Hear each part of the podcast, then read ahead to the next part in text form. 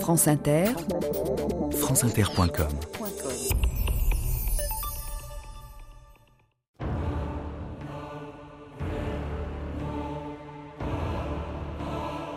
Nous sommes ici par la volonté du peuple et nous n'en sortirons que par la force des baïonnettes. Mirabeau à l'Assemblée nationale le 23 juin 1789.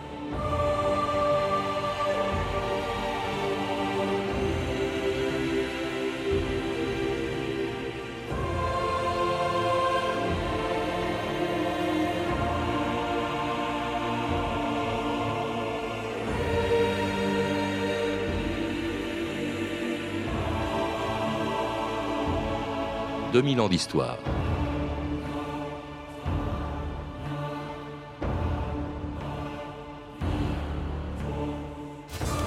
Le 17 juin 1789, aux États généraux, les députés du tiers-État, considérant qu'ils représentaient la nation tout entière, décidaient de se proclamer Assemblée nationale. Nous sommes ici par la volonté du peuple et nous n'en sortirons que par la force des baïonnettes, répondit Mirabeau à l'envoyé du roi qui leur demandait de se disperser.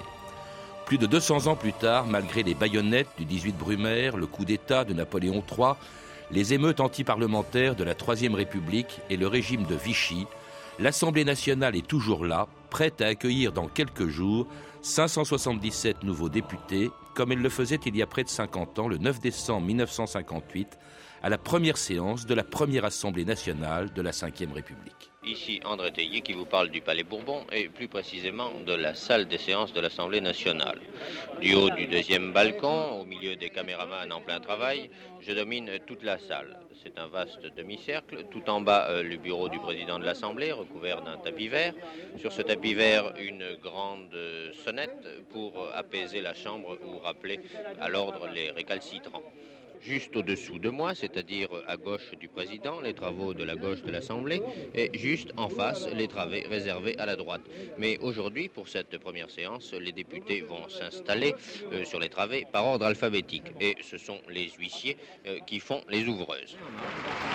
Bien, voici le général de Gaulle qui arrive, il salue l'Assemblée et il s'installe derrière le bureau réservé au chef du gouvernement.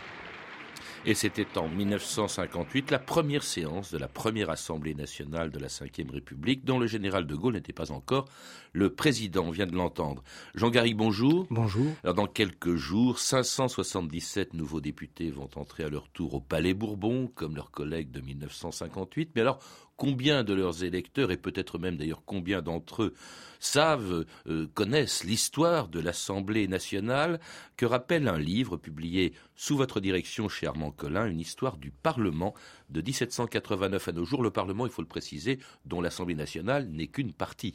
Oui, et bien sûr, avec, avec le Sénat, il y a même des périodes où euh, la, vie parlementaire s'étendait à trois, à trois assemblées, comme sous l'Empire, sous, sous d'abord sous le Consulat et sous l'Empire. Il y a aussi, avant 1789, une vie des parlements euh, sous l'Ancien Régime, qui peut prêter à confusion. C'est bien pour ça d'ailleurs que dans ce livre, on a essayé de montrer comment, de cette vie des parlements d'Ancien Régime, on en est arrivé véritablement à une Assemblée nationale représentant la nation. Parmi ces parlements, il y a justement les États généraux, mais qui étaient convoqués euh, selon la bonne volonté du roi, c'est-à-dire pas souvent. Voilà, ils n'avaient pas été convoqués depuis 1614. Donc euh, on voit bien qu'il euh, y a des périodes où, au XIVe siècle par exemple, il y a une très grande fréquence de la réunion des, des États généraux. On voit qu'ils jouent un rôle. Il y a aussi les États provinciaux. Hein. dans tous les, tous les États, ce qu'on appelle les pays d'État, les pays périphériques du Royaume de France, on a beaucoup d'assemblées de, ce type. Il y a l'Assemblée notable aussi, qui est à l'origine d'ailleurs de, de, la, de la Révolution française. Mais euh, la véritable naissance d'une souveraineté de la nation s'exprimant par des représentants, c'est euh, la Révolution française. Oui, alors justement, et c'est à partir des États généraux de 1789 que naît, c'est dans ces États généraux, ce sont des députés à ces États généraux qui prennent le nom d'Assemblée nationale, Jean Garrigue. Dans quelles circonstances? Alors, c'est tout ça vient de la frustration hein, des députés du, tiers-État euh, de, voir que leurs revendications, qui s'étaient exprimées par les, les cahiers de doléances, n'arrivaient pas et se heurtaient au régime d'ordre hein, et à l'opposition de la, noblesse et du clergé. Et le 17 juin, pour, pour simplifier, le 17 juin 1789, eh bien, la majorité des députés du tiers se constitue en Assemblée nationale représentant de la nation et non plus du royaume. Et ça, c'est le changement fondamental, c'est la Et, ensuite, eh évidemment, peu à peu, les députés de la noblesse et du clergé vont, se joindre à eux. C'est ça, au fond, la révolution, c'est peut-être le 17 juin, ce 17 juin, parce que, bon, le, le 14 juillet, c'est évidemment un symbole qui tombe, mais le 17 juin, c'est une souveraineté qui passe du roi au peuple ou à ses représentants. Tout à fait, beaucoup plus que le 14 juillet. La grande date de la Révolution française, c'est le 17 juin, puisqu'on entre véritablement dans une, une, ébauche, mais en tout cas, puisqu'on est encore en monarchie, mais dans une ébauche de démocratie parlementaire, où les représentants, je le répète, de la nation expriment un contre-pouvoir vis-à-vis du, du souverain. Et on comprend justement la colère de Louis XVI. Des membres du clergé ont rejoint le tiers-État, sire. Il déclare représenter 96% de la nation et projette de se constituer en Assemblée nationale. Je déclare nul, illégal et inconstitutionnel les décisions de la prétendue Assemblée nationale qui s'est réunie malgré mes ordres. Je suis l'unique garant du bien de mon peuple. Je vous ordonne de vous disperser sur le champ. De quel droit, monsieur, occupez-vous ce siège? Mon nom est Bailly. Ces messieurs m'ont élu président de l'Assemblée nationale. Vous avez tous entendu le roi vous donnez l'ordre de vous disperser. Je crois, monsieur, que la nation assemblée n'a d'ordre à recevoir de personne. Allez dire à ceux qui vous envoient que nous sommes ici par la volonté du peuple et nous n'en sortirons que par la force des baïonnettes. C'était la célèbre phrase de, Mirabeau, très connue. C'est au fond l'acte de naissance aussi de cette assemblée qui ne sera pas dispersée.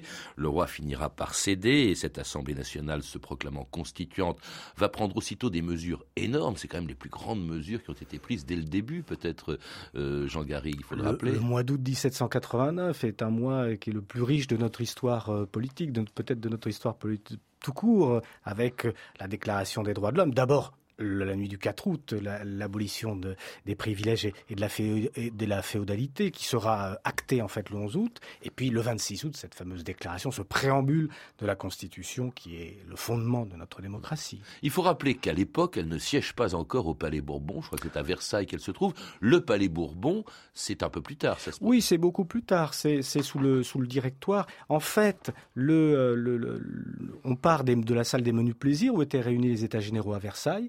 Symboliquement, et ça c'est quand même important, en octobre 1791, après le vote de la Constitution, on va à Paris, mais on va dans la salle des manèges des, Tuileries, euh, au fond là où on apprenait, où on faisait de l'équitation, et c'est donc sur un sol euh, de, de, sable euh, et de terre que, se réunissent les, les, constituants, enfin les législateurs, puisque ça n'est plus la constituante. Et puis ensuite on va à la salle des machines, on évolue, et puis et puis et puis on arrivera sous sous le directoire, on arrivera enfin au, Palais Bourbon. Et on n'en bougera plus, hein, sauf exception, cas de guerre dans les deux guerres mondiales. Hein, euh, la commune aussi de Paris avec le déplacement de l'Assemblée nationale euh, à, Versailles. Et puis euh, il y a eu également. Enfin bref, cette assemblée reste au Palais de Bourbon. En revanche, elle a beaucoup changé de nom. elle s'appelle Assemblée nationale. Puis lorsque, alors ça c'était pour proclamer une constitution monarchique, mais lorsque est mise en place la République, c'est par une convention et puis elle changera de nom. Il y aura le Conseil des 500 sous le directoire, le corps législatif sous le consulat et l'empire, la Chambre des députés sous la Restauration. Alors les pouvoirs vont évoluer au gré des circonstances et des constitutions, avec un moment important, justement, c'est la restauration. C'était pendant la monarchie. Cette Chambre des députés va établir un régime parlementaire. Et oui, de, de, façon euh, assez paradoxale, sous ce régime qui euh, qu'on pourrait analyser comme un régime de retour en arrière, c'est à ce moment-là que, que, se crée euh, un régime dans lequel sont institués, avalisés des contre-pouvoirs un bicamérisme qui va devenir aussi une tradition française. Deux chambres avec apparition d'un Sénat, justement. Différente de celle de la, de la Révolution française et qui fera couler ensuite beaucoup d'encre. Une chambre des députés, une chambre des pairs, et puis des habitudes, des traditions, euh, des façons de, voter, des façons de, s'organiser qui, qui, qui, sont en train de créer un phénomène majoritaire. Tout cela, ben, ça se crée sous la Restauration et c'est quand même tout à fait intéressant. Et ça se maintient évidemment sous Louis-Philippe, sous la monarchie de Juillet, jusqu'à la chute justement définitive cette fois-ci de la monarchie en France avec la Révolution de 48. Euh, un l'Assemblée nationale réapparaît sous son nom, euh, sous la Seconde République. Elle est majoritairement conservatrice, hein, on l'oublie, et elle réduit d'ailleurs le nombre des électeurs, c'est-à-dire le suffrage universel, ce qui va servir de prétexte au président de la République, Louis-Napoléon Bonaparte, pour dissoudre le 2 décembre 1851 l'Assemblée nationale et proclamer un an plus tard le Second Empire. Au nom du peuple français, le président de la République décrète, article 1, l'Assemblée nationale est dissoute. article 2, le suffrage universel est rétabli. L'Assemblée est dissoute. L'Assemblée est dissoute. Les députés sont emprisonnés.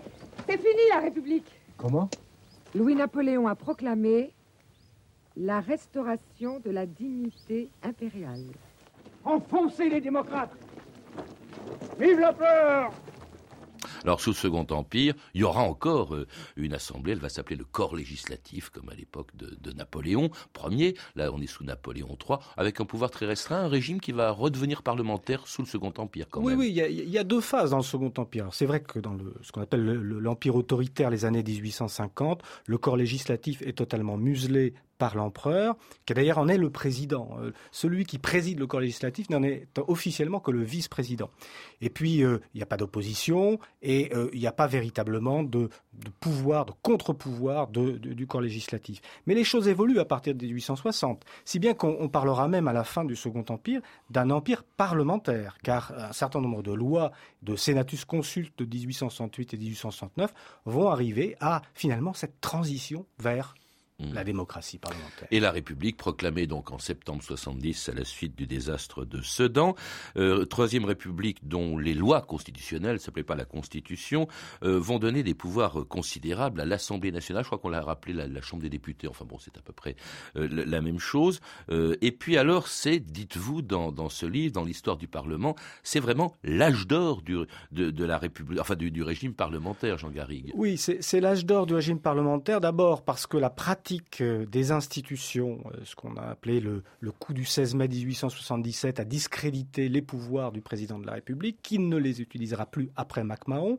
faisant de l'Assemblée, des assemblées d'ailleurs, mais surtout de la Chambre des députés, le cœur de la vie politique, et parce que le mode de fonctionnement de cette Assemblée, la liberté quasi totale qui est donnée au pouvoir de délibération, au pouvoir de discussion, au pouvoir de confection des lois, fait émerger une classe politique d'abord remarquable, avec des Jules Ferry, Gambetta, Jaurès, Albert Demain, euh, que, que, sais-je.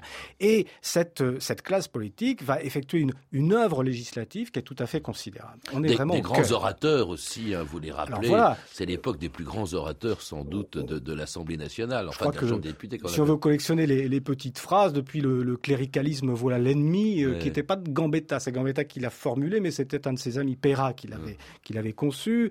Mais monsieur, nous, nous, ne vous connaissons plus euh, la révolution est un bloc de, Clémenceau, euh, euh, le, capitalisme porte en lui la, guerre comme la nuée porte l'orage. Enfin, de Jaurès, on a comme ça un florilège de, formules qui traduisent bien cette richesse de, la rhétorique parlementaire. Et un pouvoir considérable, car le président de la République n'est pas élu au suffrage universel, il est élu justement par le Parlement. Hein. Exactement. donc c'est le, le lieu du véritable du pouvoir, qui incarne d'ailleurs tellement bien la République que lorsqu'elle est contestée, c'est bien c'est à la Chambre des députés et à ses locataires que l'on s'en prend, comme ce fut le cas des ligues de droite et des royalistes de Léon Daudet le 6 février 1934. Il n'y a que cette alternative où le roi, ramenant la sagesse, la prospérité, l'honneur et la sécurité, avant la République, vive le duc de Guise et nous roi La manifestation du 6 février de réprobation patriote qui a eu lieu aux places de la Concorde avait démarré dans une atmosphère de tension extrême, des perturbateurs s'y étant infiltrés, ce qui provoqua l'arrivée en masse de la cavalerie. Des actes d'une violence inouïe ont déclenché l'arrivée des fusils mitrailleurs. C'est tard dans la nuit que cette manifestation fut maîtrisée. On déplore 12 morts et des centaines de blessés. Vive les du roi, ma mère, vive les du roi. Ce sont des gens qui se foutent des lois. Vive les camelots du roi. Et l'on s'en fout. À bas la République. Et l'on s'en fout. La gueuse et de ses voyous. Ah, ça ira, ça ira, ça ira. Tous les députés à la lanterne. Ah, ça ira, ça ira, ça ira. Et c'était la chanson des jeunes royalistes, des camelots du roi dans les années 1930 et qui ont participé à ces fameuses émeutes du 6 février 34. L'apogée vraiment d'un anti-parlementarisme qui existait aussi sous la Troisième République à la fin du, du 19e siècle. Évidemment, quand on entend des chansons comme celle-là, les députés à la lanterne, on les pendra, ça nous, ça nous choque épouvantablement aujourd'hui. À l'époque, ben, c'était, euh, presque naturel. On n'aimait pas les députés, enfin, on n'aimait pas.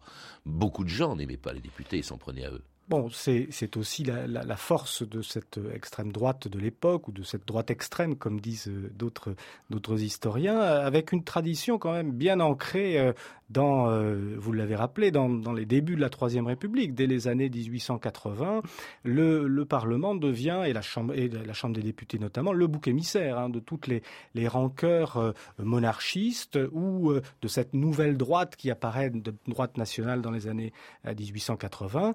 Le phénomène boulangiste, hein, oui. l'aventure boulangiste des années 1888-1889 en est le, le premier reflet éclatant. Et puis pendant l'affaire Dreyfus, aussi, hein, très souvent, c'est d'abord les députés qui sont sous les, les tirs croisés des monarchistes et, et, et de la droite nationaliste parfois euh, antisémite.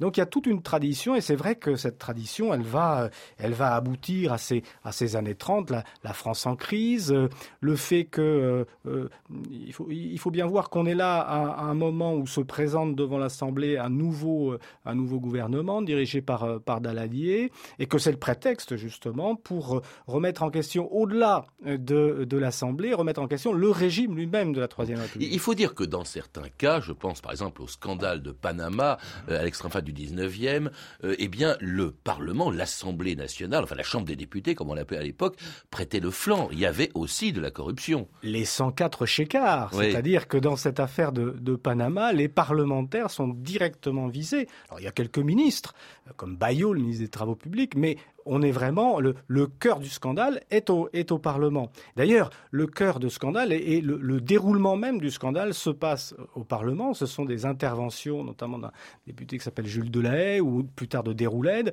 qui font du Parlement la, la scène centrale du, du, scandale, comme le décrit Barès, mmh. notamment dans leur figure. D'où des manifestations antiparlementaires. On a évoqué celle du 6 février 34, qui s'est faite devant euh, la, la, Chambre des députés, hein, à la Concorde, juste de l'autre côté de la Seine, avec des morts Hein, on a... Oui, il y, a eu, plusieurs morts des centaines de blessés. Euh, une manifestation d'ailleurs très complexe puisque ce, mélange à la fois des organisations d'anciens combattants, y compris communistes, des ligues d'extrême droite, les croix de feu mais qui défilent à part, qui ne veulent pas menacer la légitimité euh, républicaine. Et ne l'oublions pas, une manifestation qui finalement euh, est couronnée de succès parce que euh, Daladier renonce à, à, présenter son gouvernement. Oui. Ce sera Doumer qui, euh, qui, lui succédera. Oui, enfin une manifestation aussi qui aboutit hein, ah. au Front populaire, à sa victoire en, en 1936, euh, à la Chambre des députés, la gauche est majoritaire. Ce qu'il y a de curieux, mais il est vrai que tous n'étaient pas là, c'est que cette même Chambre euh, de euh, Front populaire, c'est elle qui en 1940 va donner les pleins pouvoirs au maréchal Pétain, dont le régime, le moins, c'est le moins qu'on puisse dire, n'était pas très parlementaire. Oui, mais dans des circonstances évidemment tout à fait exceptionnelles, la débâcle, l'exode, la démission en fait euh, du pouvoir exécutif aussi, parce qu'on voit bien que le gouvernement euh, se, se, se, défausse, enfin ceux qui étaient au, au pouvoir avant, avant Pétain, et puis des, beaucoup de malentendus aussi. Toute une partie des, des députés et des sénateurs qui ont voté les pleins pouvoirs n'en attendaient pas un changement euh, de régime, et puis il y a aussi tous ces députés communistes oui. qui étaient euh, en, en, prison. prison. Interdit. Alors, ce régime de Vichy, évidemment, il n'y a pas de vie parlementaire. Euh, et puis arrive la libération, la mise en place d'un nouveau régime, la quatrième République, et l'arrivée euh, à nouveau d'une chambre des députés et euh, d'un parlement, et d'un parlement qui a un tel pouvoir sous la quatrième République que, que le général de Gaulle parlait de lui en parlant d'un régime d'assemblée, la quatrième République. Oui, parce que là encore, au fond, on, revient sur des, institutions, un fonctionnement institutionnel similaire à celui de la, Troisième République, dans la mesure où l'exécutif n'a quasiment pas de barre sur le, législatif. Euh, le système de dissolution est très compliqué, quasiment impossible, ça se produira qu'une seule fois. Et donc l'Assemblée est toute puissante. Et, le problème, c'est qu'elle est le jeu, évidemment, de coalitions de, partis qui font que euh, cette Assemblée est, en permanence soumise à, des fluctuations, que les gouvernements euh, chutent au bout de, quelques mois. Et c'est ce que le, général de Gaulle condamne. Dans ce... Alors il le condamne si bien, il le condamne d'ailleurs dès 1946 par le discours de Bayeux, où euh, justement il imagine déjà, il annonce en public ce qui sera, euh, 12 ans plus tard, la constitution de la Ve République quand il reviendra au pouvoir en 1958 et lorsqu'il annoncera justement ce qu'il veut faire du Parlement, ou plus exactement, enfin du Parlement, de l'Assemblée nationale et du Sénat, euh, lorsque cette, cette constitution est présentée aux Français avant qu'ils l'approuvent par référendum. C'était en septembre 1958. Qu'il existe un Parlement destiné à représenter la volonté politique de la nation, à voter les lois, à contrôler l'exécutif, mais sans sortir de son rôle, que le gouvernement et le Parlement collaborent, mais restent séparés dans leurs responsabilités, aucun membre de l'un ne pouvant en même temps être membre de l'autre. Voilà Française, Français, de quoi s'inspire, en quoi consiste la Constitution qui, le 28 septembre, sera soumise à vos suffrages. De tout mon cœur, au nom de la France, je vous demande de répondre oui. Et les Français répondront oui par référendum. C'était la présentation d'une partie de la Constitution de la Ve République telle qu'elle existe encore aujourd'hui, avec un Parlement dont on dit souvent, Jean Garrigue, qu'il n'est qu'une simple chambre d'enregistrement, qu'il ne joue pas un rôle important. C'est vrai du Sénat, euh, mais aussi, le Parlement étant les deux, de l'Assemblée nationale, qui d'ailleurs a retrouvé son nom. Oui, c'est très exagéré, y compris pour le Sénat d'ailleurs au passage, puisque le Sénat, à plusieurs périodes de, de son histoire, et notamment pendant la période gaulienne, s'est présenté comme le fer de lance de l'opposition au général de Gaulle. N'oublions pas 62, euh, Gaston Monerville, et puis même plus tard en 81 contre François Mitterrand. Et puis alors, euh, la question de la chambre d'enregistrement, c'est évidemment très exagéré. Ce qui est vrai, c'est qu'on a un parlementarisme dit rationalisé, c'est-à-dire dans lequel le gouvernement fixe l'ordre du jour de, l'Assemblée, dans lequel le gouvernement finalement a, quasiment 90% de l'initiative des lois hein, depuis 1958, mmh. 90% des lois votées l'ont été sous initiative euh, du, du, gouvernement, et dans lequel surtout le gouvernement s'appuie sur une majorité, puisque c'est au fond ce que voulaient les constituants. Parce qu'il peut être, en théorie, par le biais d'une motion de censure, renversé par l'Assemblée nationale.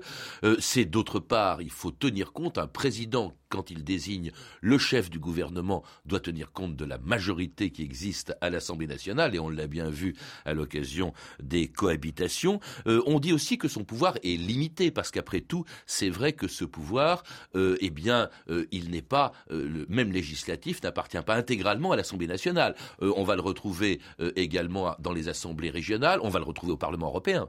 Il y a de plus en plus, le, Parlement français est pris en, en étau, en quelque sorte, entre la dimension régionale la dimension européenne. Il faut ajouter le Conseil constitutionnel qui a la possibilité aussi d'invalider les décisions de, l'Assemblée. Et puis évidemment, ce, ce jeu, même si des périodes de cohabitation ont fait que à certains moments, et notamment entre 1997 et, 2002, le Parlement a rejoué euh, euh, une sorte de plénitude euh, qui qu'on n'avait pas connue jusque-là. Autre critique qui est faite récemment, nous l'avons vu au début de son histoire, l'Assemblée représente le peuple. Bon, tout ça dépend du mode d'élection. c'est vrai que jusqu'en 45, le soi-disant suffrage universel n'était limité qu'aux hommes. Hein, la moitié de la France ne votait pas. Mais même avec le suffrage universel, ça ne suffit pas. Il y a le mode de scrutin, et on dit que ce Parlement aujourd'hui, cette Assemblée nationale n'est pas représentative parce qu'elle n'est pas élue. Enfin, il y a le système majoritaire qui fait que des partis minoritaires, euh, des minorités ne sont pas représentées du tout à l'Assemblée nationale. Bien sûr, avec le, risque du scrutin proportionnel qu'on avait vu en 1986, quand François Mitterrand l'avait rétabli qui avait donné une forte représentation au, Front National.